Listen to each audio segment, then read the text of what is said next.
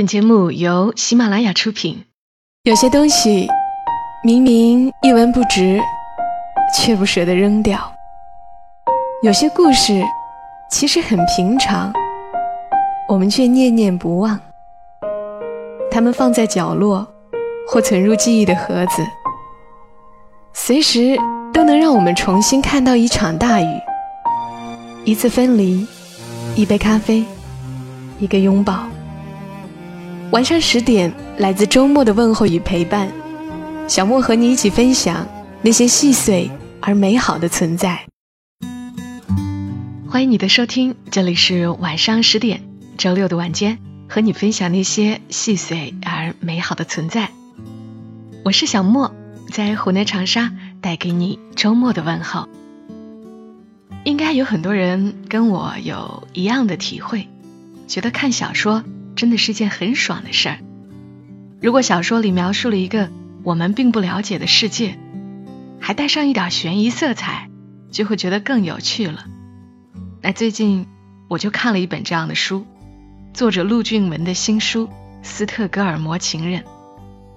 虽然是一篇长篇小说，但有好些地方，我觉得节选下来还是可以成为一期节目的。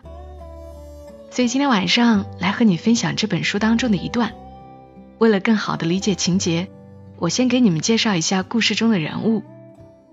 女主人公叫乔薇，她很神秘，她被知名经纪人选中，以演员身份出道，拍戏、唱歌，做着并不快乐的工作，和颇有理想的富二代恋爱。原本她以为找到了爱情和寄托，却险些。踏进绝命牢笼。男主人公，也就是小说中的我，故事是以他的口吻撰写的。他叫觉明。觉明离开家乡小城，在上海一住就是十多年。父母不为人知的婚姻真相，读高中时目睹的那个难以启齿的秘密，似乎都越来越远了。他原以为日子。会自动掩埋过去，却没想到接到了一份采访任务，采访乔薇。乔薇和觉明都以为人生终于在自己的掌握之中了，却没有料到，自两个人相遇之后，命运便偷偷的在撰改剧情。那接下来选一段让我印象很深刻的部分，读给你们听。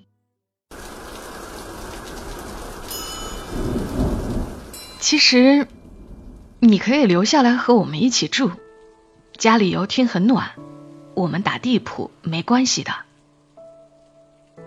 我提着一口气，眼神闪烁。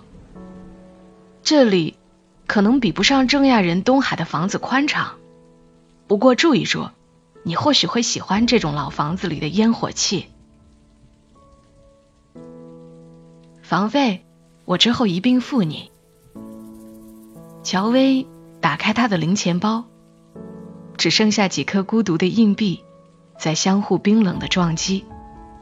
昨天那顿饭给吃掉了，本来还有一笔现金在行李箱里，但酒店扣押了我的行李，说是得先补齐欠下的一星期的房费。他边说边笑了出来，不得不自嘲，又以这种落魄的方式见到你了。在你面前，我永远都无地自容。世界上还会有你这么傻的人吗？拿出浑身上下最后那笔钱，只是为了请我吃顿饭？他没有无地自容，即使他像现在这样身无分文，但他也仍旧不卑不亢的站在我面前。那个瞬间。我没有办法判断收留他这个决定的对错。我不知道这是引狼入室还是惹火烧身，但我没办法眼睁睁看着他流落街头。虽然他没有和我提起过任何关于自己窘迫的处境，但我一眼就能看透。这个家里。第一次有了女人味儿。乔薇没有多余的行李，甚至没有化妆品和香水。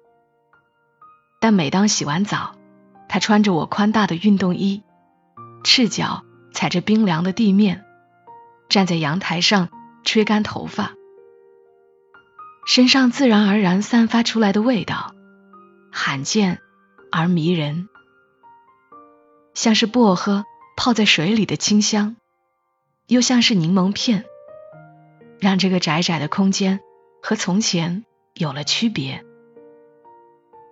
除了十八岁以前和母亲一起生活，我就没有再和其他女人有这么近距离的接触了。她的存在让我无时无刻不谨慎小心，我害怕自己举手投足哪一个不经意的动作，在乔薇面前露了怯，让她觉得我不够好。我也不知道自己为什么要有这样的毫无必要的担心。可我忍不住，就像雄孔雀忍不住要展示自己漂亮的羽毛那样。它太特别了，特别到我对自己都浑然不知。我以为自己可以表现得不露痕迹，直到贝壳告诉我，我每天都如临大敌一样紧张而不自然，说起话来别扭而繁复。我像是学生时代考试一样，不能太差劲，也不许太拔尖。我不想被众目睽睽注意到，但又希望自己是人们心中独一无二的那一个，也可能不是所有人，而是特定的，和我同类的那个。我愿意心只属于他，但他却属于所有人。像你这样的人，是不是一出生就知道自己注定要颠倒众生啊？我只希望自己这辈子不用再颠沛流离。乔薇露出微笑，往杯子里投掷冰块，稀释烈酒。他早餐会喝一点白兰地，吃一颗除掉蛋黄的鸡蛋，维持一整天的热量。日落前，他会在街角买一份当天的报纸，然后坐在餐桌边，看似漫无目的的翻找。如果一连几天的新闻都提不起他的兴趣，报纸就没有任何保留的目的，被他折起来，随便扔进垃圾桶里销毁。除了某一次，我看到他对着一条无关紧要的信息端详了很久。那上面无非是几个领导人的会晤和考察。对于一个不太关心时政新闻的我来说，上面的几组名字无疑天书。但他却盯着那短短几行字，定了神。我忍不住问他，是不是杂志的事情让他为难了，担心报纸上有一些流言蜚语。他迅速的将报纸翻面掩盖过去，若无其事的告诉我：“聊胜于无。”杂志出来后，你和郑亚人之间应该闹了不愉快吧？这是我胡乱之间找的抢白。他给我一个栖身之所，我之前觉得他是我唯一的救命稻草，现在看来，那可能。只是一个绝命牢笼。他语气戏谑：“你阴差阳错解救了我，可能我是上天派来救你于水火的。”这句话脱口而出后，我突然有些心虚，尤其在和他对望的一刹那，我总觉得从他眼神里读出了什么。那谜一样的双眼，就像万花筒，乱花浅草，无从下手。他早就记得是我，那个曾经对他见死不救的人，而现在他故意接近我，对我示好，只是为了利用我，报复我吗？还是另有所图？我罪无可恕，猜忌和怀疑都太沉重了，我宁愿无知。出太阳的时候，我们会去逛旧货市场，像一对并不默契的新婚夫妻，边挑选边询问对方的意见。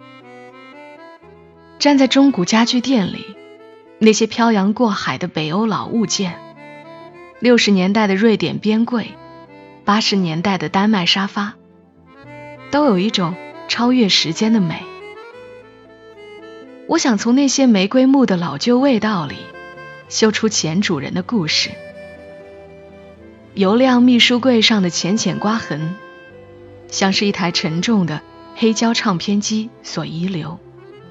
而乔薇随手拿起一对 Art Deco 风格的吊坠耳环戴上，衬出尖尖下巴和尖头高跟鞋，仿佛一场从美国爵士年代穿越而来的华丽冒险。她穿梭在这古董里，优雅动人。我想抓住她的手，直奔午夜巴黎，参加那场流动的盛宴，但最后。我也只敢站在他身后，静默端详他。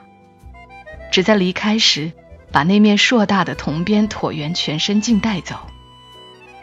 镜子里仿佛另一个时空的我，我看见那里面的我，莽撞、粗鲁，却有自信、笃定。去帮他拉上后背长裙露出的那节拉链，却不小心扯断。我看见镜子中。乔薇在遥遥和我对视，目不转睛的看着彼此逐渐焦虑的脸。我看见那天在玉兰树下，我们无限接近的那个吻，鼻息的温度交融，在冬天冒着热气。爱情什么时候最美呀？暧昧，含混不清，觉得彼此无限接近，却又不敢向前的那一刻。最让人心乱情迷，不想打破这种无限接近的时刻，宁愿缄默。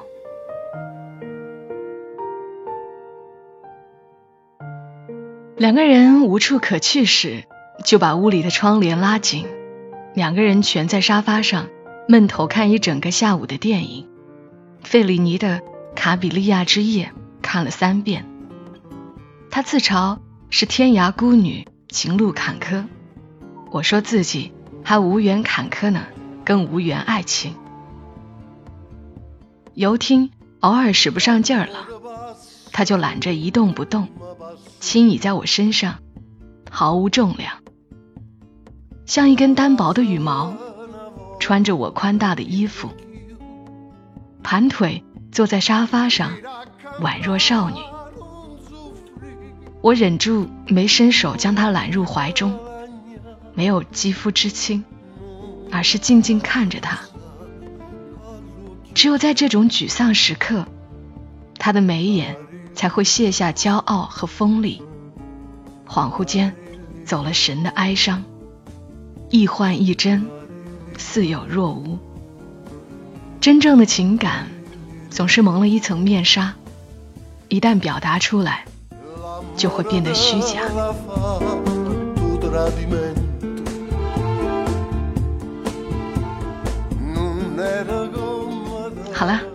就读到这里吧。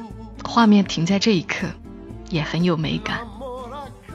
刚的文字摘自陆俊文小说《斯特哥尔摩情人》，作者陆俊文是一个特别有灵气的作者，也是影视策划人，还是一位九零后。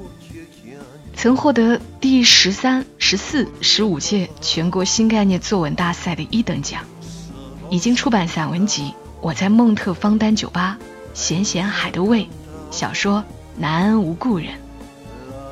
如果最近你闹书荒，想看看这个风格的，也把他的作品《斯特哥尔摩情人》介绍给你们。这里是晚上十点，周六的晚间，和你分享那些细碎而美好的存在。关于小莫更多节目，记得在喜马拉雅上搜索“小莫幺二七幺二七”，添加关注。我们下期声音再会，祝你今晚好梦。小莫在长沙，跟你说晚安。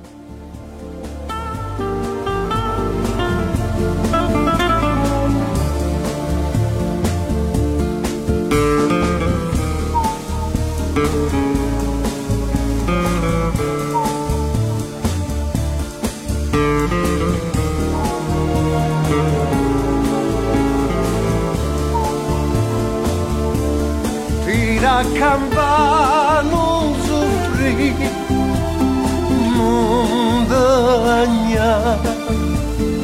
Nuncaman zagallo kiryanyanı